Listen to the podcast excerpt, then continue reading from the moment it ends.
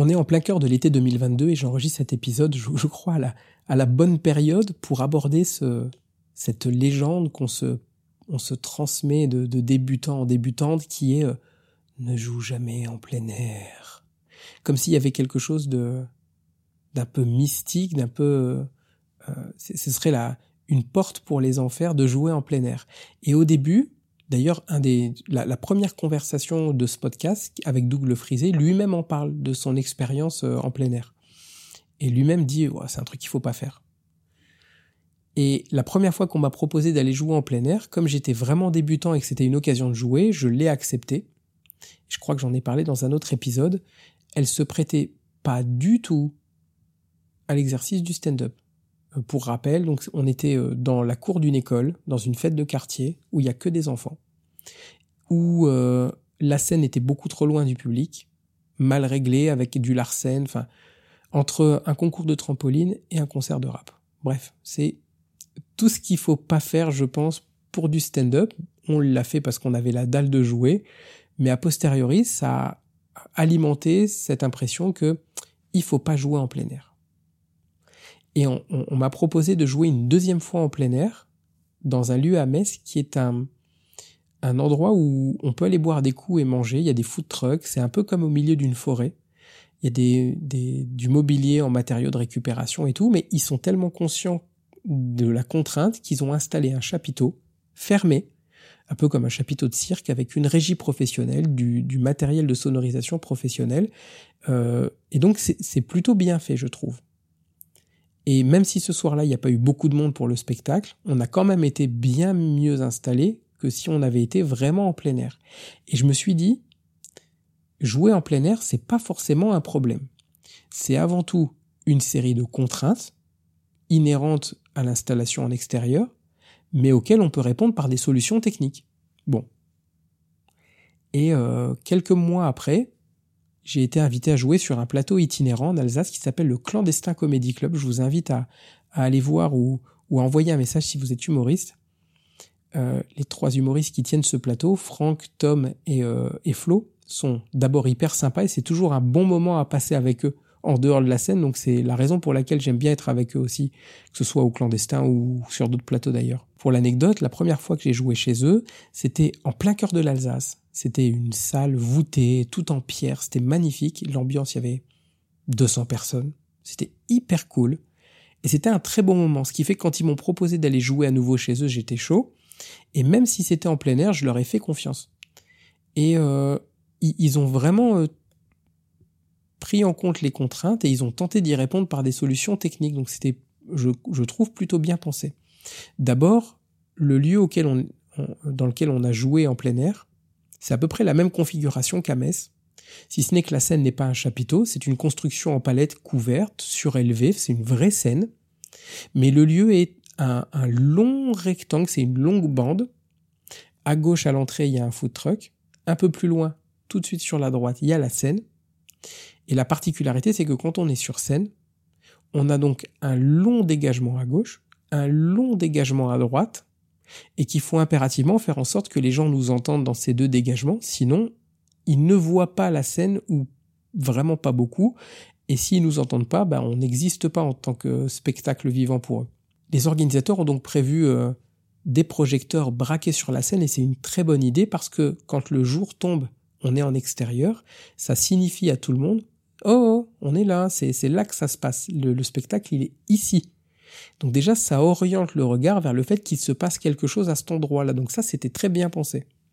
Ils avaient également investi dans une sonorisation qui, malheureusement, de leur propre aveu, s'est avérée euh, trop peu puissante pour couvrir l'intégralité du lieu. Et je rappelle, grand dégagement à gauche, grand dégagement, grand dégagement à droite. Euh, même les gens qui étaient en face de nous, un peu à l'arrière, avaient un peu de mal à nous entendre. Donc autant dire que ceux à gauche, ceux à droite, on n'existait pas du tout pour eux. Et la le, troisième problématique, c'est que le micro qu'on a utilisé ce soir-là, si tu ne parlais pas pile devant, on t'entendait pas. Il suffisait même de le tenir un peu trop droit et un peu trop haut par rapport à ta bouche, et on t'entendait, mais quasiment plus du tout. Et donc on on n'avait on n'avait pas ce soir-là euh, d'impact sur le public au sens de les gens ne nous prenaient pas en pleine tronche. Donc ça nous a posé un problème pour euh, assurer nos prestations et on est sorti de scène avec un sentiment tous un peu mitigé de ah si on nous avait mieux entendu ça aurait été tellement mieux. Et ce soir-là je leur ai fait une proposition, je leur ai dit bah votre prochaine là qui est dans trois semaines, je vous propose de revenir jouer, mais je vais amener le matos du Comanxé Comedy Club avec lequel nous on joue à Metz. Et, je vous renvoie à cet épisode sur le matériel dans lequel je dis que j'ai volontairement investi dans un matériel surdimensionné par rapport à nos besoins du Comedy Club. Parce que si demain on doit jouer ailleurs, normalement on est prêt. Bah, typiquement, ce soir-là, je me dis, normalement ça, ça peut faire la différence. Et donc, trois semaines après, je viens avec tout le matos du Comedy Club, les pieds micro, les enceintes, les pieds d'enceinte, la petite régie, l'iPad pour mettre la musique. Et on se rend compte que dès qu'on ouvre l'enceinte, nous au Comedy Club, on, l'utilise à moins de 10% de sa puissance. Là, je crois qu'on est monté à 15-20 et déjà ça explose le lieu. Vraiment, on nous entend, on entend que nous, ça tape, c'est clair, c'est propre. la petite console que j'ai en plus, elle permet d'enlever un peu de grave, rajouter un peu d'aigu, ce qui fait que pour la voix, ça permet de porter un peu mieux. J'ai l'impression, et mes connaissances en, sonorisation me disent que si on enlève des graves, qu'on ajoute des aigus, le son porte mieux en extérieur. En tout cas, je le constate ce soir-là, c'est beaucoup plus efficace. Et c'est plus clair de manière générale. Donc on fait les réglages, on balance de la musique, la musique elle explose, vraiment on, couvre, et là on a un impact. Vraiment si je devais prendre une image, c'est coup de poing dans la gueule. Et on est confiant, on se dit, ouais, normalement ça va le faire. Le micro, j'ai pris le SM58 de chez Shure qu'on utilise au Comedy Club. Pareil, que tu parles devant, sur le côté, derrière, le résultat il est impeccable. Et dès la chauffe, qui en plus euh, est, une bonne chauffe, ça, se passe bien, on entend que, que l'organisateur, on n'entend que le MC. On fait les petits réglages en cours, mais vraiment, c'est loud and clear. C'est impeccable, c'est cristallin en termes de, qualité de son. Ça couvre tout le lieu.